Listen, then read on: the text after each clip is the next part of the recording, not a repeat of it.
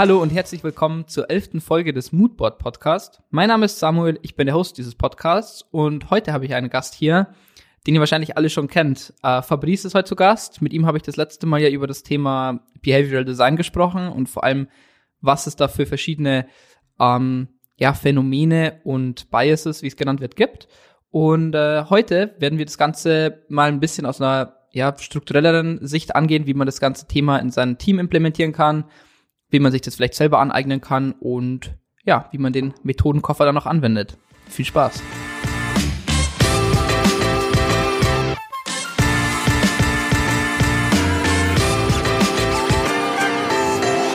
Hi Fabrice, herzlich willkommen zum äh, zweiten Mal jetzt äh, bei unserem Podcast. Du bist ja der, der erste Gast, dem, dem die Erde zuteil wird, beziehungsweise der sich dazu erbarmt hat, nochmal mit mir einen Podcast aufzunehmen.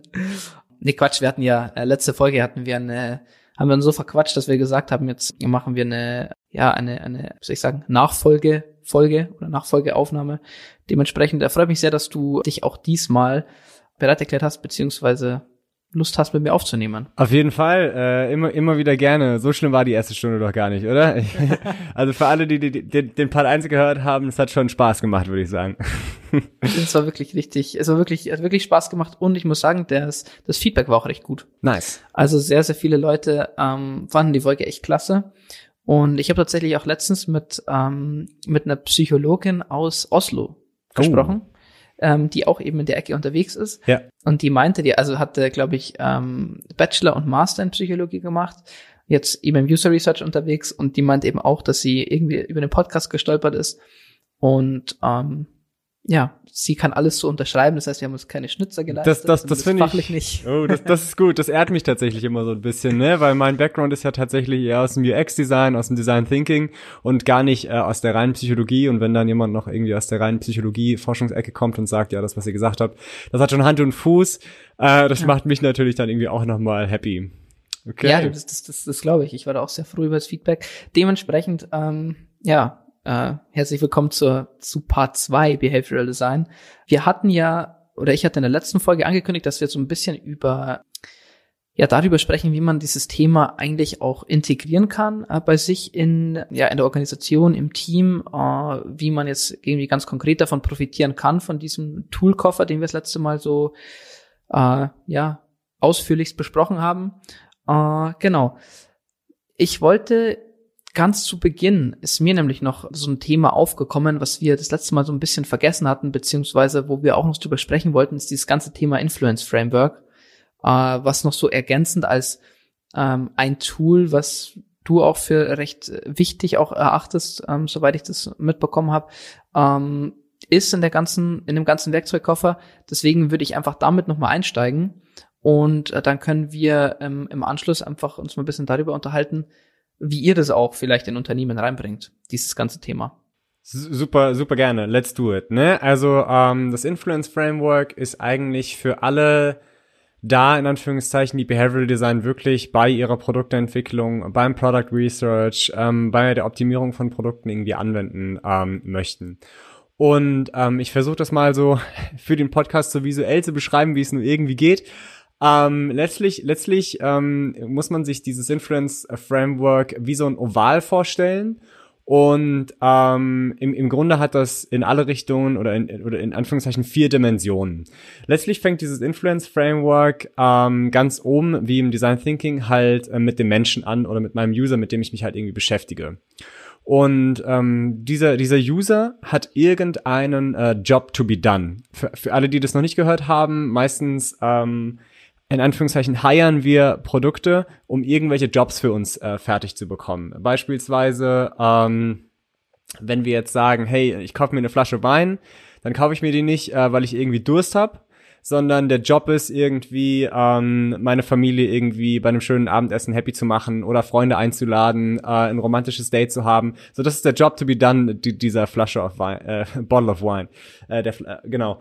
Und ähm, die, diese ich sag mal, mh, mm, dieser Job muss in Anführungszeichen so, so einfach wie möglich erfüllt werden. Also oben ist der Mensch, unten ähm, ist der Job to be done. Und entweder kann ich diesen Job to be done mit meinem aktuellen Verhalten regeln, Also ich gehe jetzt irgendwie zum Edeka und kaufe mir eine Flasche Wein oder ich äh, gehe geh, geh zum Kiosk um die Ecke oder ich gehe zu äh, meinem kleinen lokalen Händler, den ich sowieso schon kenne oder ich gehe einfach nur in den Keller. Also es gibt irgendein ein aktuelles Verhalten, das Current Behavior, ähm, was meinen Job to be done erfüllt. Oder auf der anderen Seite, das ist der Gegenpol, gibt es ein, ähm, ich sag mal, angesteuertes Verhalten. Und das ist das, Verhalten, das Desired Behavior. Und das ist das ähm, Behavior, was ihr als Team versucht hervorzurufen. Ne? Also beispielsweise ähm, können wir das irgendwie auch noch mal mit einem Auto-Fahrrad-Vergleich äh, machen. Also mein, ich bin der Mensch, mein Job to be done ist, ich möchte irgendwie äh, schnellstmöglich von A nach B kommen. Das kann ich entweder mit meinem Current Behavior, beispielsweise irgendwie mit meinem äh, Auto machen. Und das Desired Behavior von beispielsweise Tier oder Lime ist, dass die Leute nämlich äh, mit dem Lime-Roller oder mit dem Tierroller fahren. Ne? Und ähm, in diesem Gegenpol steht man immer so ein bisschen. Und jetzt gibt es innerhalb dieses Influence Frameworks noch so ein paar weitere Faktoren, ähm, die halt dort eine Rolle spielen. Und ähm, es ist so, dass Pains und Gains, Pains sind alle Probleme, die der Nutzer mit der aktuellen äh, Lösung hat, ähm, den Nutzer zum eher zum Desired Behavior schieben. Ne, also beispielsweise, ich fahre jetzt irgendwie im Auto, das Auto muss ich voll tanken, für das Auto brauche ich einen Parkplatz, ähm, für das Auto muss ich teure Versicherung bezahlen und so weiter und so fort. Also es gibt irgendwie Pains rund um äh, dieses aktuelle Verhalten. Ähm, und dann gibt es noch die Gains. Das sind sozusagen die Vorteile der neuen Lösung. Ne? Also wenn ich jetzt einen Leimroller nehme, dann kann ich einfach direkt vor das nächste Restaurant fahren oder ich kann direkt irgendwie äh, das Ding irgendwie überall abstellen. Es ist irgendwie günstiger. Ich muss prinzipiell keine Versicherung bezahlen oder sonst irgendwas, aber ich komme auch mit meinem den Job to be done, den ich habe, irgendwie ans Ziel. Jetzt gibt es aber ähm, noch zwei andere Pole, die mich wieder zurück zu meinem Current Behavior äh, bringen wollen. Und das ist ähm, einmal die Anxieties. Ähm, das sind die Ängste, die ich sozusagen vor der ähm, neuen Lösung habe. Äh, beispielsweise, ich habe keine Ahnung, wie, wie die App funktioniert. Jetzt muss ich mich hier irgendwie noch was runterladen. Äh, keine Ahnung. Während Corona haben irgendwelche Leute sich nicht die Hände gewaschen, die den Roller angefasst haben. Also es gibt ganz viele Ängste, die mich einfach davon wegziehen, doch nicht den Roller irgendwie zu nehmen. Oder vielleicht ist dann da doch irgendwie so ein Sperrgebiet, wo ich den nicht abstellen kann. Oder, oder, oder. Und ähm, jetzt wird es irgendwie ganz interessant. Ähm, das, was mich natürlich sehr, sehr stark wieder zu meinem Current Behavior zieht, ist das Habit, was ich habe. Ne, also wenn ich auf der Couch sitze und mir denke, ah komm, ich fahre noch schnell irgendwo hin oder ich muss noch schnell irgendwo hin, was mache ich? Das, das Habit ist wirklich, ich greife ins Regal, nimm meinen Schlüssel, gehe in die Garage und fahre direkt los. Ähm, und, und, und diese Habits, davon entwickeln wir halt ganz, ganz, ganz, ganz viel, viele verschiedene für die verschiedensten Dinge.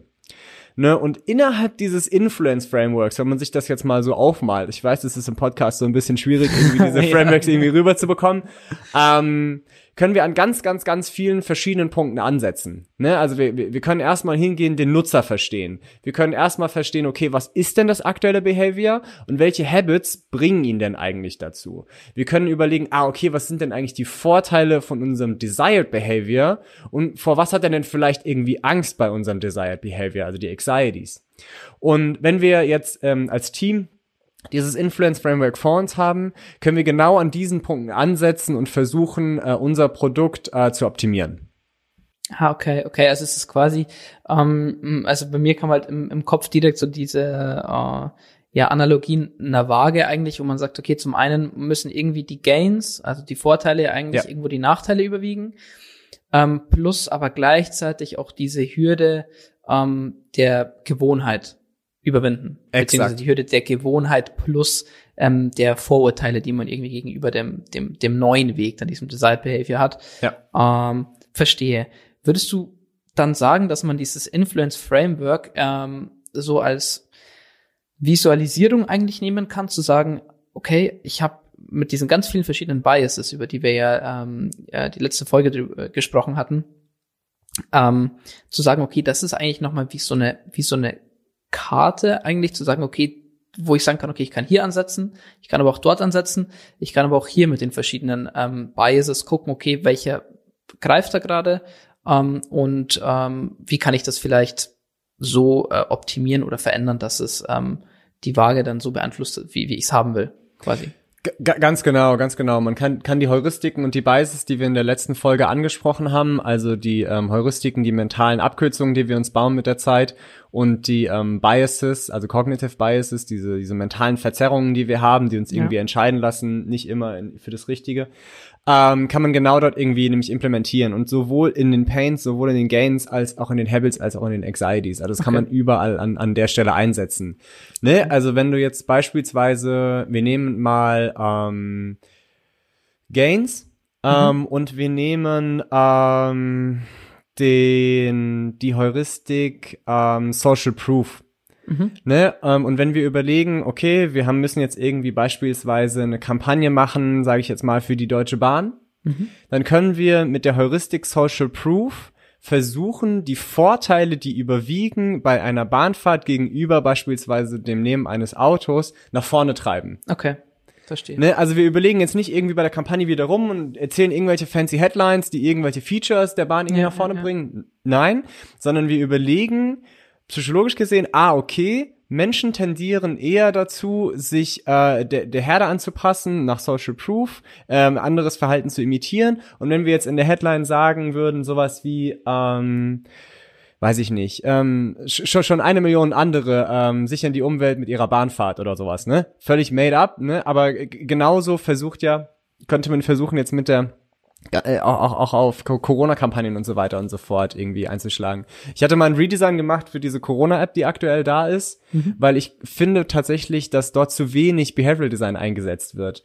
Mhm. Ne? Also, weil ähm, ich weiß, es ist in der gesamten, gesamten Diskussion um den Datenschutz Schutz und so weiter und so fort. Aber wenn wir zumindest innerhalb der App zeigen würden, ich weiß es nicht, schon, schon, schon 10 Millionen Leute helfen, Corona zu bekämpfen ne, werde Teil dessen. Dann, dann hast du automatisch einen Social Proof da drinne, ähm, das macht die Vorteile klarer und so hilft dir dieses Influence Framework einfach so ein bisschen dabei, Ansatzpunkte zu finden. Okay, genau. verstehe. Ja. Okay, das heißt, das, ähm, um, um da mal die Brücke zu schlagen zu dem Thema, was wir eigentlich heute ähm, jetzt so mm, angehen wollen, ja. beziehungsweise ja gerade auch schon angehen, ähm, ist ja dieses Thema, wie bringe ich es in der Organisation? Wo, wo fange ich an? Ja. Ähm, ist immer schön und ich finde, es ist immer schön und gut, auch wenn ich einen Podcast höre. Ähm, man hört so viele, man bekommt so viele Impulse, aber ich finde es auch immer wichtig, dann äh, auch zu vermitteln, okay, der nächste, der konkrete nächste Schritt wäre Doppelpunkt. Ja. Und ähm, würdest du sagen, dass wenn ich jetzt, keine Ahnung, ähm, ich angenommen, ich bin jetzt irgendwie in der, in der Rolle eines, eines Designers, eines Teamleads, wie auch immer, ähm, und sage, okay, ich, ich finde es gut, ich finde es ähm, gibt mir Mehrwert, Mehrwert in, in meinem Unternehmen, in meinem Projekt, wie auch immer. Ähm, kann man das oder findest du es sinnvoll zu sagen, okay, ich fange mit diesem Influence Framework an, ähm, versetz, pack mir unten meine Job to be done hin, das und das muss passieren. Wahrscheinlich jetzt auch, wenn es ein größeres Projekt ist, gibt es wahrscheinlich auch einfach mehrere. Ähm, und sagt dann, okay, das ist der Job to be done. Man guckt sich an, was sind meine, was sind meine ähm, Gains, was sind meine, was sind meine Pains ähm, und sich dann immer einen Punkt rauszupicken und zu sagen, okay, und daran arbeiten wir jetzt. Das ist quasi so eine Art äh, Prozess, den man ja dann eigentlich auch irgendwo hat. Absolut, absolut. Ähm, das Influence Framework ist ein super Blueprint, ähm, um prinzipiell mit Behavioral Design mal anzufangen. Ich glaube, vorneweg muss man sich jedoch noch einmal die Frage stellen, für was, ähm, was wollen wir denn eigentlich machen? Eigentlich gibt es da nur zwei große äh, Kategorien, in Anführungszeichen. Mhm. Es gibt einmal das Thema Product Research ja. und einmal wirklich so, ich sag mal, ich nenne es jetzt einfach mal Product Optimization. Mhm. Nee, darunter würde fallen jetzt irgendwie User Experience verbessern, äh, Conversion Rates optimieren, Customer Lifetime verbessern und so weiter ja, und so ja. fort. Ähm, und, und da muss man erstmal einen Unterschied machen, ähm, wo die Reise eigentlich hingehen soll. Ne, und je nachdem, ähm, was dort der Fall ist. Ähm, dann kann ich überlegen, äh, wie ich mit den verschiedenen ähm, äh, Frameworks, ob das jetzt ähm, vom letzten Mal auch das BJ Fogg Modell ist, ja. äh, ein, ein Hooked Modell oder ein Influence Framework äh, äh, ansetzen kann. Okay. Ne? Ähm, aber aber prinzipiell prinzipiell kann man kann man schon sagen, dass das Influence Framework ein guter Start dafür ist. Und ja. Ja, nee, bitte. Ähm, du wolltest noch was sagen. Und, und, und gut, dass du es auch am Anfang schon mal gesagt hast, ne, man kann sich auch einfach Teilbereiche dessen halt immer rausnehmen. Ne, man muss jetzt nicht auf einmal irgendwie das Gesamte wieder lösen, sondern man beschäftigt sich erstmal nur mit den Pains, man beschäftigt äh, erstmal nur mit den Gains, erstmal Anxiety und dann kann man da äh, in, die, in, die, in die Tiefe gehen und irgendwie so ein größeres Bild in Anführungszeichen zeichnen. Okay. Um, ähm, das wäre nämlich auch noch so ein Punkt gewesen, mit dem ich eigentlich einsteigen wollte. Um, ja. So blöd es vielleicht auch klingt und ich meine, viele werden es wahrscheinlich auch nicht mehr hören können, aber um, ähm, dieses ganze Thema Designprozess. Ich meine, es gibt mhm. im Idealfall einen Prozess, dem du ja folgst im UX-Design. Angefangen beim Research, ähm, ja. dann über eine, über eine ähm, konzeptionelle Phase, ähm, bis man dann irgendwie nach ein paar Schleifen, ich meine, fertig ist man nie, aber irgendwo halt dann ähm, einen, Prototypen hat und ein Produkt hat, wo man sagt, okay, das kann man jetzt mal ähm, so, so ähm, raushauen. Äh, wo würdest du sagen, oder ähm, gibt es verschiedene Punkte, an denen man mit Behavioral Design ähm, ansetzen kann? Du hattest es gerade eben schon angesprochen, ähm, kommt davon, ob man jetzt eher in der Research-Phase ist oder ob man eher in einer, in einer ähm, ja, irgendwie Lösungsfindungs- oder Optimierungsphase ist. Ähm, ja, gibt es da Unterschiede? Ist es überall dann irgendwie der, der gleiche Ansatz oder ähm, wo macht es Sinn, ähm, mit diesem Behavioral Design ähm, einzusteigen? Also ähm, das Spannende an, an Behavioral Design ist ja, dass es diese Kombination aus ähm, Behavioral Science und Design Thinking letztlich ist. Und dementsprechend würde ich, ähm, wenn wir von Prozessphasen sprechen, immer versuchen, das anhand des Design Thinking Prozesses halt irgendwie ähm, festzumachen.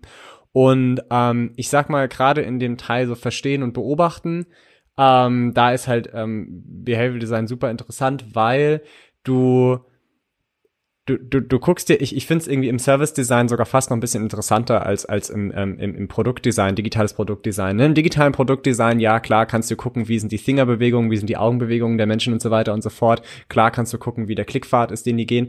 Im Service-Design ist es aber noch mal viel, viel interessanter, weil du das Umfeld noch mit einbeziehst. Ne? Also wenn du beispielsweise, äh, sagen wir mal, wie, wie wir testen, ähm, also Tesla wird wahrscheinlich eine Menge äh, Tests gemacht haben, wie diese Ladestationen von denen funktionieren, ne? Oder irgendwie andere Automobilhersteller werden da auch irgendwie viel dran rummachen. So versteht der Nutzer, wie jetzt funktioniert der Tankdeckel wie ein Tankdeckel früher? Ja, ja, so, ja. Ne? Also stimmt, allein, ja. allein, allein, das ist schon ein Bias, den wir haben. Ne? Also, also, dann sag ich mal, ein Mensch, der sich einen Tesla leisten kann, hat irgendwie einen gewissen, gewissen Bias, wie sozusagen Tankdeckel funktioniert. Ja. Ähm, und ähm, muss der jetzt genauso funktionieren und dann beobachtest du die Menschen halt irgendwie währenddessen. Ne? Und vielleicht ähm, kann man da feststellen, äh, dass es gewisse, ähm, gewisse, gewisse Heuristiken gibt, gewisse Abfolgen gibt, ähm, die eigentlich nicht rational getrieben sind, sondern völlig irrational getrieben. Ne? Und ähm, da kann man in dem Recherchepart super, super viel ähm, mit Behavioral Design erstmal machen, um einfach nur zu verstehen. Es geht gar nicht da irgendwie schon irgendwie groß um Ideation oder sonst irgendwas. Es geht einfach nur ums Verstehen. Und einfach, das, äh, dieses, dieses große Buzzword Empathie, ne, hat ja im Design Thinking auch einen, einen riesen, ähm, riesen Stellenwert. Und eigentlich ist es, ist es nichts anderes plus so ein bisschen was gepushtes. Ne, also äh, man, man kann halt einfach, wenn man, ich sag mal, diesen Cognitive Bias Codex irgendwie noch neben sich liegen hat, ein bisschen bisschen empathischer noch herausfinden, ah, deswegen hat er jetzt sich so verhalten, wie er verhalten hat. Oder deswegen laufen die jetzt völlig in die andere Richtung. Oder, oder, oder. Ähm, das, das ist da ziemlich, ziemlich interessant. Ge ja, bitte. Ich, nee, nee, ich glaube schon, ich glaube schon wieder viel zu viel. Heute ist ein kompletter Wasserfall einfach nur wieder unterwegs. ja, nee, ähm, du, was ich sagen wollte, weil du gerade, ähm, da wollte ich kurz einhaken, weil du meintest, ähm, das macht es einfach leichter verständlich, ähm, zu sagen, okay, so, auf, auf die, also deswegen fällt sich jemand so und so. Ähm, wenn ich, wenn ich dieses Thema jetzt, also ich kann mir das gut vorstellen, dass wenn ich jetzt sage, okay, ich ähm, beschäftige mich einfach mal ein bisschen ne, näher mit Behavioral Design. Ich meine, wir reden da immer so über dieses Implementieren darüber, äh, so als, als wäre das irgendwie ein Tool, wo ich sage, da kaufe ich mir jetzt eine Lizenz für, ähm, verteile mhm. es an meine Mitarbeiter und dann kann das jeder. Äh, so ist es ja nicht. Ich meine, es ist ein Thema, damit beschäftigt man sich ähm, und es gibt einem ja dann eigentlich eher ein passives Verständnis, so zumindest jetzt von, von, von meiner Sichtweise her. Ähm, ja. Wenn man jetzt sagt, okay, ich möchte halt irgendwie die, die Zeit auch aufbringen, vielleicht meine Leute dahingehend ähm, schulen, können wir ja dann später noch, noch drüber sprechen, wie man das anstellen kann. Ähm, ich kann mir gut vorstellen, dass es auch für andere Stakeholder dann ähm, einfacher ist, sich reinzudenken und auch irgendwo auch die Relevanz von, von dem, diesen ganzen UX-Themen zu verstehen. Ich weiß nicht, was du da für Erfahrungen gemacht hast, aber vor allem als Freelancer könnte ich mir das sehr ähm, sinnvoll auch aus der Perspektive ähm, vorstellen, zu sagen, okay, ich, ich wende das an, um einfach auch ähm, anderen Stakeholdern das, das besser ähm, einfach greifbarer zu machen auf, auf einer psychologischen Ebene. Ja, absolut. Also ähm, da, da, da springen wir schon vom, vom einem Thema zum nächsten. Ähm, ich, ich, ich schließe mich trotzdem da direkt einfach mal an. Ne? Also das, das Tolle an Behavioral Design ist, ähm, es ist oftmals ein Türöffner für UX-Designer in eine höhere Management-Ebene weil ähm, oftmals beschäftigen sich Manager nicht unbedingt damit, ähm, wie jetzt irgendwie UX besser sein kann, ne? wie man was simplifizieren kann, ähm, wie man, ähm, weiß ich nicht, die App irgendwie besser machen kann oder sonst irgendwas, also damit vielleicht schon, aber ähm, meistens wird sich damit ja beschäftigt, ja, wie kriegen wir die Leute von A nach B? Ja. So, das ist das Diskussions, das ist das Diskussionslevel, auf dem man halt irgendwie ja. so ist, ne? Und wenn man dann irgendwie mit ähm, verhaltenspsychologischen Themen reinkommt, was eh schon so eine äh, scientific äh, Welle irgendwie mit sich mit sich springt. Also wir diskutieren und das ist sehr interessant, ne? Also wenn du wenn du dich jemandem vorstellst, hallo, ich bin Designer, äh, ich mache irgendwie, dann sind sind alle Leute auf dem Trichter so von wegen, ja ja, die, die machen die Webseiten und diese Apps da irgendwie schön. Ja. Ähm, wenn du sagst aber ja, ähm, ich bin Behavioral Designer und ich beschäftige mich mit verhaltenspsychologischen Prinzipien, dann ist direkt so, ah, ah okay, ah. ah ja. ähm, basically, you're making the same stuff, so. Aber ja. am Endeffekt vom Tag ähm, kannst du auf einer anderen Ebene diskus diskutieren. Ähm, und das, das hat ja auch nichts, du heuchelst ja nichts in Anführungszeichen vor, ne? Du, ja. Also das, das hat jetzt so den Beigeschmack von wegen, ja, jetzt kann man am Ende irgendwie das nur schön verpacken und das ist irgendwie äh, ver verarscht man da die Leute, aber das ist ja kompletter Quatsch. Eigentlich machst du genau das Gleiche, ja. Nur du, nur es ist, ähm, du findest eine bessere Diskussionsgrundlage. Ja. Ähm, also das, das ist das, wo wo es nämlich oftmals bei bei Designern hakt. Alle haben irgendwie oftmals richtige, gute äh, Anpassungen und Ideen und so weiter und so fort, aber die Diskussionsebene ähm, mit dem gewissen Stakeholder ist halt eine andere. Ja. Und, und da hilft Behavior Design ähm, total, ähm, das irgendwie auf, eine, auf, eine, auf eine nächste Stufe irgendwie zu bringen. Ja, das, ähm, genau, das dachte ich mir nämlich auch, dass es ja sehr sinnvoll oder man, man hat so eine, einen kleinen gemeinsamen Nenner. Weil, weil jeder, ja. wenn man sagt, ja. okay, hey, das ist, das ist so und so, ähm, ist es dir schon mal aufgefallen, du öffnest so am Tag, keine Ahnung, äh, 150 Mal Instagram, einfach nur aus Gewohnheit und weil du halt gerade nichts anderes zu tun hast und weil es dir kein Stoppsignal irgendwo gibt beim, beim Durchscrollen. Ja. Ah, ja, hm, kenne ich, stimmt. Ah, okay, das ist okay. Auf, weißt du, so man hat so diesen, diesen kleinen gemeinsamen Nenner. Ähm, ja. Ja, ich, ja, bitte? ich lieb's heute, heute ist Unterbrechentag auf jeden Fall. Ich, ich wollte es nochmal so auf, auf so eine kulturelle Ebene bringen. Ne? Also ähm, du hast ja oft in Unternehmen gerade dieses Thema kultureller Wandel, ähm, Digitalisierung, das wird alles so in einen Topf irgendwie geschmissen und witzigerweise hängt das ja auch alles zusammen. Ne? Also jetzt kannst du auf der einen Seite als Designer irgendwie auf die, um die Ecke kommen und sagen, ja, unsere interne Plattform, die hat eine richtig schlechte UX und Usability und bla bla bla und deswegen kümmert sich da irgendwie niemand drum und keiner nutzt es. Ähm, dann hören die wahrscheinlich eher wenige Leute zu. Wenn du aber über die andere Diskussion kommst, äh, als Designer, äh, und sagst, ja, wir müssen kulturelle Wandel vorantreiben, aber verhaltenspsychologisch können Menschen nur ihr Verhalten ändern, wenn, dann kommst du mit dem BJ Fogg Modell und dann sagen alle, ja, ja, ja, ja, stimmt. Und dann hintenrum kannst du anfangen, in der letzten Instanz die Usability der Plattform zu verbessern, weil wir wissen, nur wenn eine gewisse Ability, also die Möglichkeit etwas zu tun ist, gegeben ist, werden die Leute das anpassen. Also du drehst einfach die Diskussion um und du kommst somit als Designer in eine ganz andere Position mitzugestalten und zu diskutieren. Ja, um, um ähm, genau, das ist das ist genau der Punkt und äh, ich weiß, ich bin jetzt ein bisschen mit meiner Frage ein bisschen off-topic gekommen, ähm, aber ähm, genau so ist es ja auch andersrum. Wenn du jetzt zum Beispiel als ähm, Design Manager oder oder in irgendeiner führenden Position, man muss sich, man muss Sachen managen mhm. etc. Man hatte dann eben auch super viel mit Stakeholdern zu tun aus anderen aus anderen Departments. Ähm, das befähigt einen ja dann auch, sage ich mal, die, die eigene die Wichtigkeit und Relevanz der eigenen Abteilung und des eigenen Jobs und ähm, ähm, sag ich mal nicht zu rechtfertigen, aber einfach es verbessert die Kommunikation auch, weil man eben diesen kleinen gemeinsamen Nenner hat, ähm, auf, ja, über den man ähm, dann dann kommen kann äh, intern. Deswegen ähm, ist es, glaube ich, auch, auch nicht verkehrt.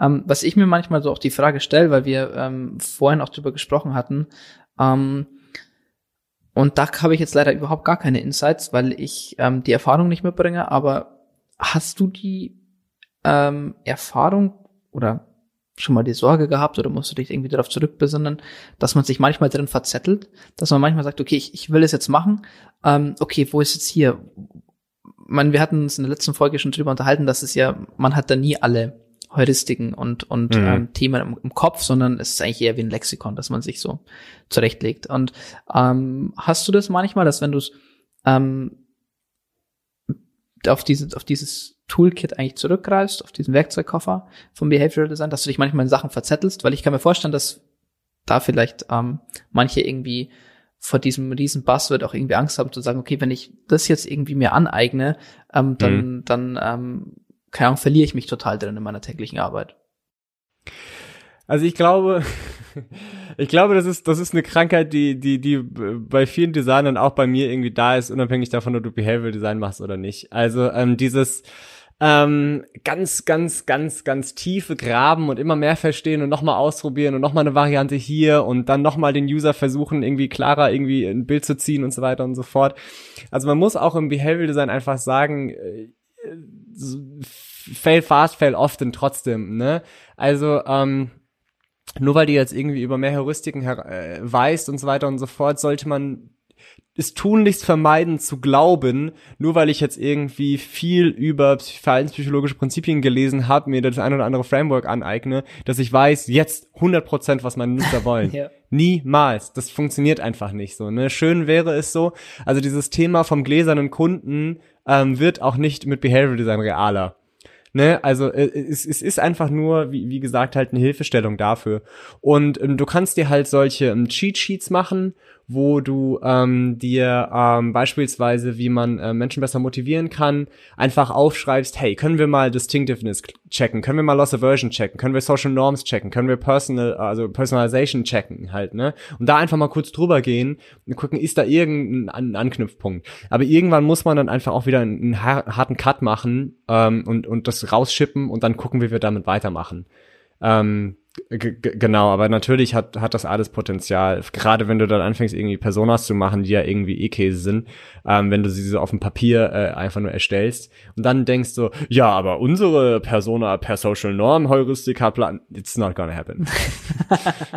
ja, das ist auch, ähm, ich glaube, das ist auch noch so, so ein Punkt, den, den ich da gerne rausstellen würde, ist ja, ja. Ähm, es ist ja nicht ähm, die Bibel. So, also Behavioral nee. Design ist nicht, oder keine Ahnung, es ist irgendwie nicht so das, das Allheilmittel für alles, nee, sondern es nee, ist, glaube ich, einfach nur so ein, so ein weiterer Werkzeugkoffer, den man sich ähm, mitnehmen kann, ähm, der halt viele Sachen auch vereinfacht. Und ähm, so ist es ja dann auch, wenn man sagt, okay, ich möchte das mit in meine Organisation nehmen, ich möchte mich näher mit dem Thema beschäftigen, ähm, um anderen Leuten das eher vielleicht auf einem, auf einem gemeinsamen Nenner äh, sprechen zu können. Ähm, ist es ja nicht so, dass man jetzt irgendwie auf einmal alle Probleme damit löst, so, sondern man muss immer noch äh, ein Testing machen und so weiter. Ähm, wir hatten es eben auch dieses ganze Thema ähm, auf, auf einem Nenner dann sprechen. Ähm, denkst du, es macht Sinn, ähm, sag ich mal, dieses ganze, diese ganze verhaltenspsychologischen Themen ähm, auch in andere äh, Abteilungen mit reinzutragen, zu sagen, okay, ähm, beschäftigt euch, hey, wie wär's, wenn ihr euch auch mal damit beschäftigt? Vielleicht hilft euch das weiter? Siehst du da Schnittpunkte? Ja. Ja, auf jeden Fall, auf jeden Fall. Gerade so den äh, Bereich HR. Ne? Also ähm, HR hat ist eigentlich der Bereich, wo, wo es irgendwie um menschliche äh, Kommunikation, zwischenmenschliche Sachen zu tun geht, sowohl irgendwie Mitarbeiterentwicklung, ähm, Hiring-Prozesse und so weiter und so fort. Ähm, das, das hat, glaube ich, unglaublich viel Potenzial, dort irgendwie auch Anklang zu finden. Also ich, über, ich überlege halt, wenn man, wenn man ich sag mal, wenn man so einen neuen Hiring-Prozess irgendwie entwickelt und ähm, ich weiß, welche Stakeholder irgendwie darüber entscheiden, ähm, wer jetzt irgendwie genommen wird oder nicht, ähm, werden die, weiß ich nicht, irgendwelche Biases haben, so von wegen, ja, nee, keine Ahnung, der, der nur Englisch spricht, den nehmen wir nicht. Oder äh, der, der früher irgendwie XY studiert hat, der kann nicht qualifiziert sein für bla bla bla. Ne? Also ähm, da gibt's irgendwie auch bestimmte Effekte, wo man so ein bisschen drauf achten ähm, muss, dass man da nicht irgendwie, ja, also man kann sich selber auch ziemlich kontrollieren. Ne? Auch wenn, wenn, wenn, wenn man jetzt irgendwie, ähm, weiß ich nicht, ein Mitarbeitergespräch führt oder sowas. Und man ähm, hat die, die, so ein bisschen das Wissen über ähm, die, die, die, diese, diese Prinzipien und vor allem auch die Empathie, ähm, den Nutzer, oder nicht den Nutzer, aber den Mitarbeiter, der vor mir sitzt, in so einer Stresssituation irgendwie besser einzuordnen ähm, dann, dann hilft einem das äh, total. Also sowohl, wie gesagt, bei dem eine, für einen selber, aber auch bei der Konzeption ähm, von so einem von so einem Prozess, von so einem Hiring-Prozess macht total Sinn. Oder oder vielleicht auch noch an an, an letzter Stelle, wenn es wieder um Mitarbeitermotivation geht, ne? Also ähm, wenn man sagt, hey, wie können wir vielleicht, weiß ich nicht, Arbeitsplätze krasser personalisieren? Ähm, wie können wir ähm, beispielsweise, ähm, ich hatte bei einem bei einer Keynote letztens ein Beispiel gebracht von so Stand-up-Meetings ne, wenn, wenn du, wenn, wenn, wenn, wenn, wenn, wenn wir sagen, ähm, kurz mal Stotteranfall kriegt, Alter. oh gosh, ey. Ähm, also wenn, wenn wir sagen wollen, okay, wir wollen in Zukunft bei uns in der Organisation nur noch äh, Stand-up-Meetings machen, aber wir haben nur noch riesige äh, Tische irgendwie, ähm, die, die schon äh, aus den 80ern irgendwie in diesen Meetingräumen stehen. Alles ist voll mit Stühlen. Wir sitzen alle irgendwie 30 Meter entfernt. Jetzt bei Corona ist in Ordnung.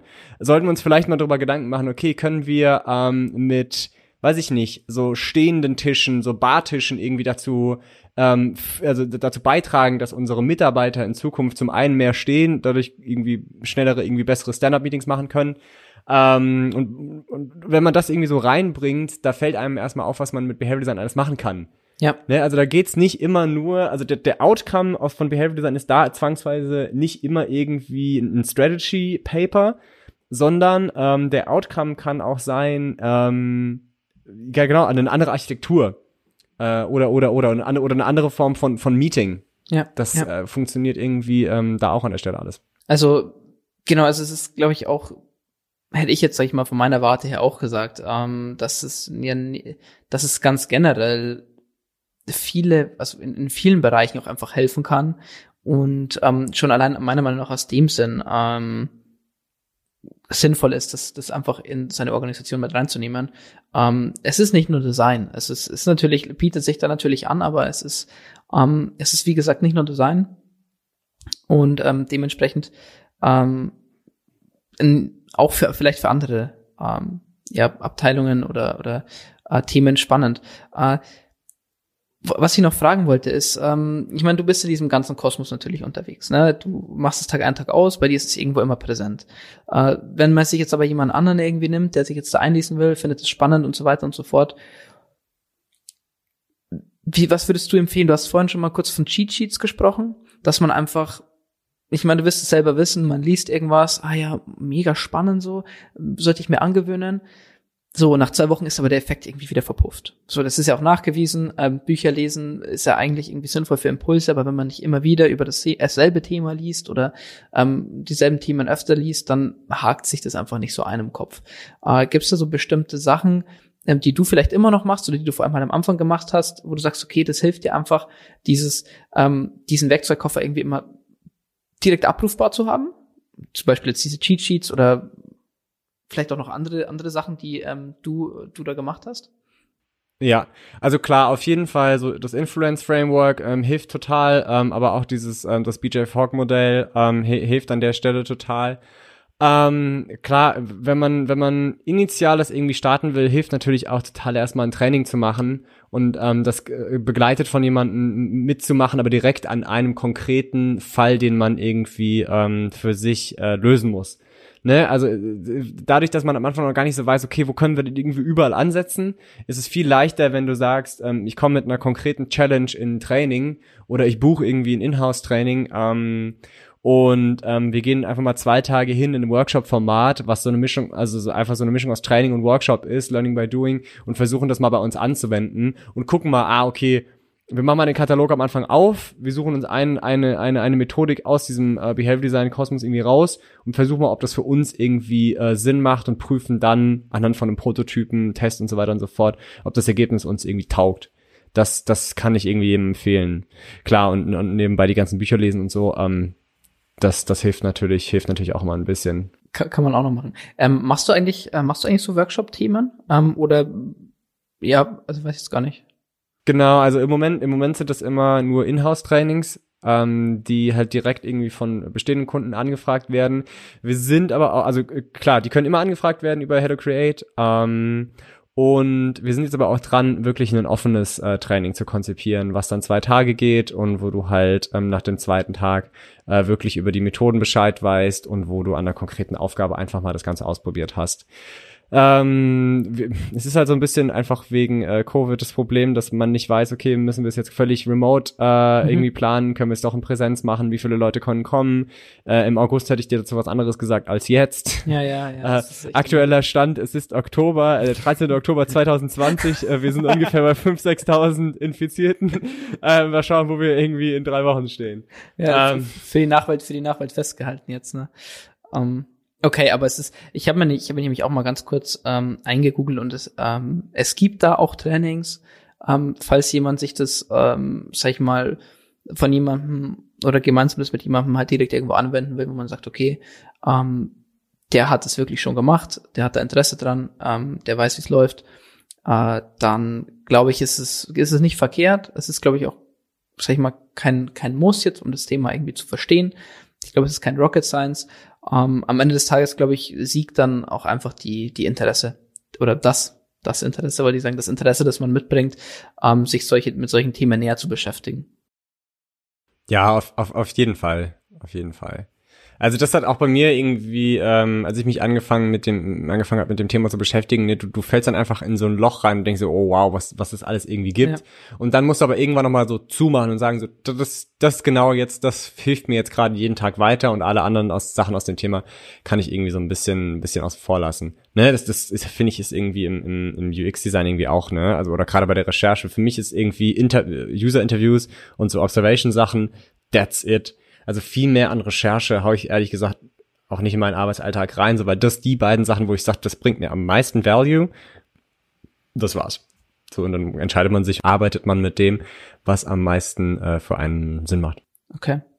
Ähm, ich würde das Ganze vielleicht noch mal kurz zusammenfassen, so um, um mhm. ähm, dieses Behavioral Design, wie nimmt man das mit rein? Also am Ende des Tages ist es ja eigentlich, also unterbrich mich gern, wenn ich jetzt irgendwas ähm, irgendwie Quatsch erzähle und uns äh, absolut disqualifiziere für, jede, für jegliche studierte Psycholo psychologische ähm, Zuhörerschaft.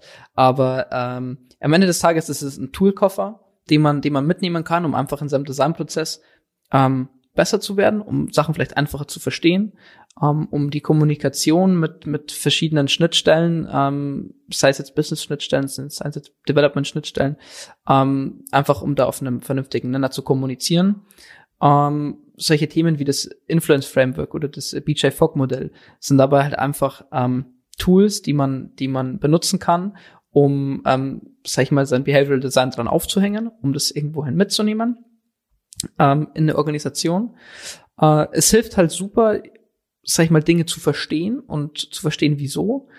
Äh, natürlich auch jetzt, ähm, wie du es vorhin gesagt hast, in der konzeptionellen Phase natürlich auch irgendwie begleitend immer sinnvoll, dieses Verständnis zu haben, aber ähm, eigentlich noch, noch vorher im, im Service Design oder ganz generell im Service Design ähm, die, den, den kompletten Kontext und ähm, die Hintergründe da, dahinter zu verstehen. Ähm, darum geht's. Und äh, wenn man das Ganze irgendwie wirklich äh, angehen will, dann denke ich mal, ist es schon mal ein sehr guter Schritt, sich einfach ein bisschen näher mit zu beschäftigen, das ein oder andere Buch zu lesen. Aber vielleicht hast du am Ende ja dann auch noch äh, eine Empfehlung, ähm, genau das ein oder andere zu lesen, sich vielleicht, wenn man, wenn man Lust hat, ähm, einen Workshop ähm, mal zu organisieren, für, entweder für sich selber, für, für sein, für sein Design-Team, gern auch äh, bei, bei Hello Create, beim Fabrice. Ähm, und äh, ja, dann denke ich, ist das schon mal schon mal ein ganz guter Schritt. Und der Rest wird wahrscheinlich von selber kommen, ne? Wie es halt immer so ist. Auf jeden Fall. Ich finde, du hast, hättest es nicht besser äh, zusammenfassen können. Sehr gut. Hast du, es hast du noch Lektüren, die ähm, oder irgendwelche irgendwelche äh, Websites oder weiß ich nicht ähm, Themen, wo du sagst, okay, da hast du eigentlich relativ viel draus ziehen können? Ja, also auf jeden Fall klar. Man kann man kann Nudge lesen mhm. ähm, man kann Hooked lesen. Wir hatten glaube ich kann, das von Daniel Kahnemann hatten wir letztes Mal glaube ich schon erwähnt auch. Genau, Thinking Fast and Slow, äh, schnelles Denken, langsames Denken ist, ja. glaube ich, der deutsche Titel. Das ist tatsächlich eher so das, also das wirklich, ich sag mal, wissenschaftlichste äh, Buch aus der Ecke, ne? Hooked ist tatsächlich ein bisschen angewandter, tatsächlich direkt auf digitales Produktdesign. Ähm, ansonsten ähm, sind es ganz viele. Es gibt von ähm, Ogilvy Consulting, ähm, noch noch einen Bereich äh, Behavioral Design, die hauen auch immer mal ganz gerne äh, Sachen raus. Das Nudge Fest, Nudge Stockfest heißt es. Ähm, das ist auch ziemlich cool. Das war jetzt, glaube ich, vor zwei Monaten oder sowas. Äh, mit ganz, ganz, ganz vielen spannenden Keynotes. Ähm, Und das sind so meine äh, Quellen aktuell, wenn ich ehrlich bin. Ich, ich, ich, das ganze Thema ist halt auch noch eine super, super junge, ähm, die junge, ähm, wie nennt sich das noch, mit, mit Methodik äh, oder Disziplin. Ähm, äh, Im Endeffekt vom Tag kann man da irgendwie viel mitnehmen und dann anfangen, seine eigenen Regeln zu schreiben. Ne? Und, und dann gucken, wie das, wie das für einen irgendwie am, am besten, am besten taugt. Am besten, ja, anwendbar ist auch. Ja, und vielleicht hoffentlich ähm, in naher Zukunft, ähm, fingers crossed, auch äh, vielleicht bei irgendwelchen Vorträgen, Events, äh, wie auch immer. Ähm, Klar. Hoffen wir es mal, ähm, das ganze Thema schnell rum ist. Ich meine, du hast es vorhin sehr gut zusammengefasst. Ähm, noch 13. August, äh, Quatsch, 13. Oktober und ähm, wir sind noch far from normality. Also mal gucken. Aber ja, auf jeden Fall. Also wir, wir haben halt das, das, das wir versuchen halt irgendwie Remote Meetups zu machen, wo wir immer mal wieder darüber sprechen, ähm, was mit Behavioral Design so geht. Und da klar kann man irgendwie immer frei ähm, dran, dran teilnehmen und da laden wir auch irgendwie gerne, laden wir gerne immer zu ein, auf jeden Fall. Genau. Alles klar. Ansonsten ähm, meldet euch beim Fabrice, meldet euch bei mir. Ich kann auch gerne den Kontakt herstellen. Ähm, und ansonsten, äh, ja, vielen, vielen Dank, äh, Fabrice, dass du da warst, dass wir auch ein bisschen darüber sprechen konnten, wie man es mit reinnehmen in seine Organisation. Ist am Ende des Tages gar nicht so, äh, gar nicht so schwer. Ist kein Rocket Science, das Ganze auch bei sich zu machen. Nee, keine Rocket Science, aber viel Magic, würde ich sagen. ähm, genau, also alle, die noch irgendwie Fragen dazu haben, ähm, du kann, verlink irgendwie alle Kontaktdaten äh, von mir, weiß ich nicht, nochmal in den Show Notes oder sowas. Ähm, und ansonsten würde würd ich jetzt schon nochmal sagen, viel Spaß äh, mit Behavioral Design. ja, und vielen lieben Dank natürlich, dass ich hier sein durfte. Ich bin immer wieder gerne da, immer auf jeden Fall. Danke dir. Vielleicht wirst du ja ein, äh, ein wiederkehrender Podcast-Gast. Mal sehen. Ich hoffe es. Sehr cool. Machen wir. Also vielen, vielen Dank fürs Zuhören und ja, bis zur nächsten Folge.